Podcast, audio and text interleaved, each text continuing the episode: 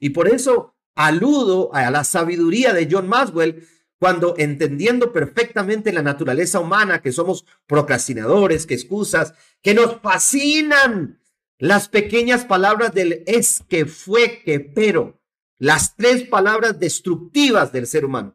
Es que, fue que, pero.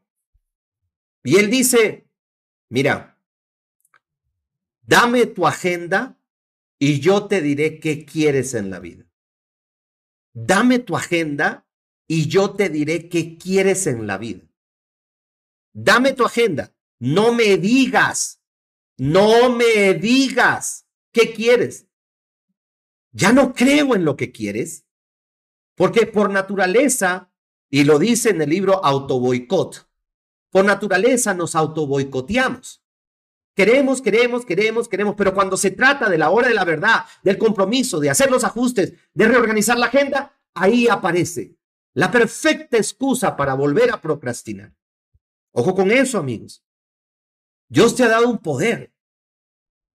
Y es, o tienes excusas para no levantarte de la cama, o tienes razones para utilizar tu, tu, tu albedrío y levantarte.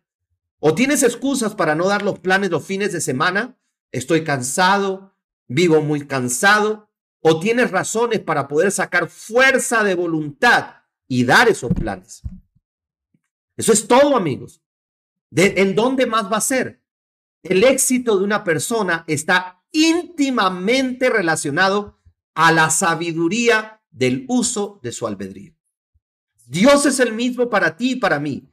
Las leyes son las mismas para ti y para mí. Una de las cosas que yo invito a las personas es que eleven, eleven su deseo de estudiar las leyes de la prosperidad eleven su deseo.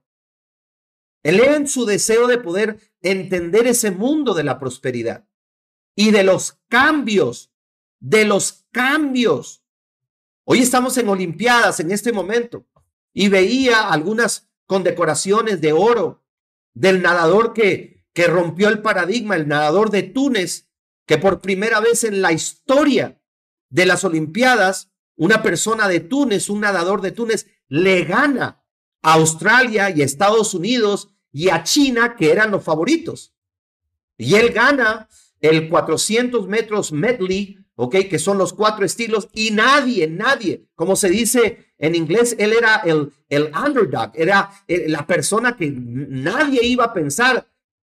Pero cuánta, cuánto, cuánto sacrificio, cuánto esfuerzo, cuánta disciplina, cuántas horas, cuántos piscinazos hay detrás de esa medalla de oro. Y de alguna otra manera rompe un paradigma. Y por primera vez en la historia, alguien que no es de Estados Unidos o de Australia gana los 400 metros. Eh, pero la pregunta es, ¿hubo coherencia en su agenda? ¿Hubo disciplina en su nutrición? O quizás es como ese 75%. Ay, hoy no quiero ir a entrenar.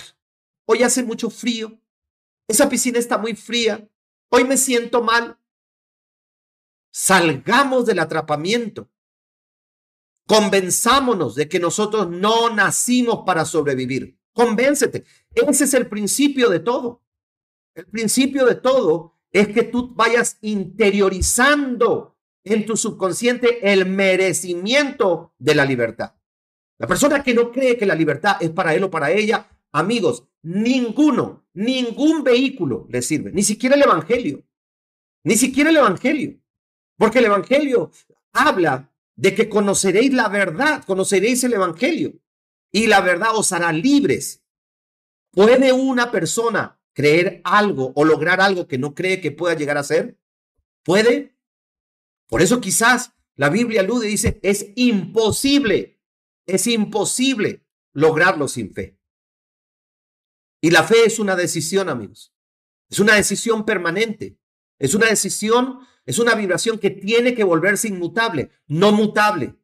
No que hoy me levanto con fe hasta las 10 de la mañana que me cancelaron una cita y la fe para donde sabemos. Eso no es fe. La verdadera fe no muta. Porque la verdadera fe no es dependiente del mundo exterior. La verdadera fe es dependiente de tu mundo interior. La fe no tiene nada que ver con lo que pasa afuera. Cuando tú condicionas tu fe al mundo físico, degradas la fe a la realidad. Y la realidad y la fe son enemigas en una primera instancia.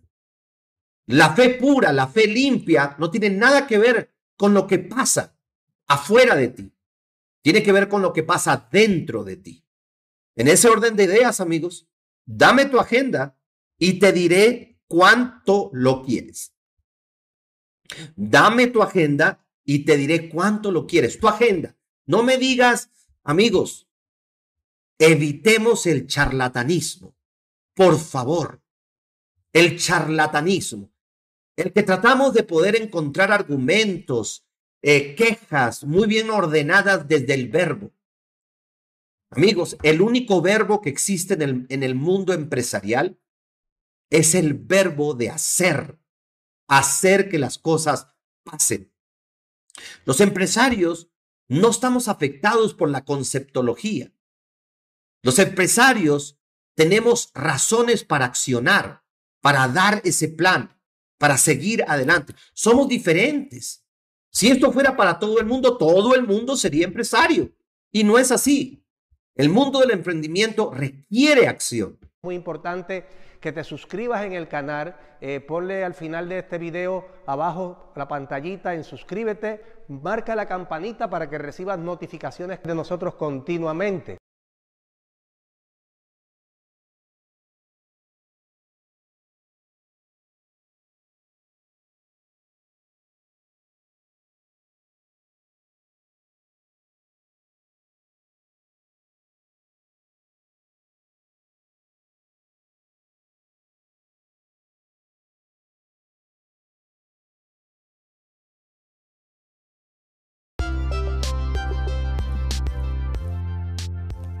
Comunidad de joseadores, les habla líder Gerald. Recuerden registrarse en el enlace que está en la biografía de mi perfil, arroba líder Gerald en Instagram, para el próximo curso online de Facebook para negocios, donde les estaré explicando cómo manejar correctamente una página empresarial de Facebook, a cómo monetizar los grupos de Facebook, la temática del marketplace y a cómo utilizar la herramienta de Facebook Ads, el administrador de anuncios de Facebook para crear las mejores campañas publicitarias destinadas a promover los productos y servicios de tu empresa. Inscríbete ya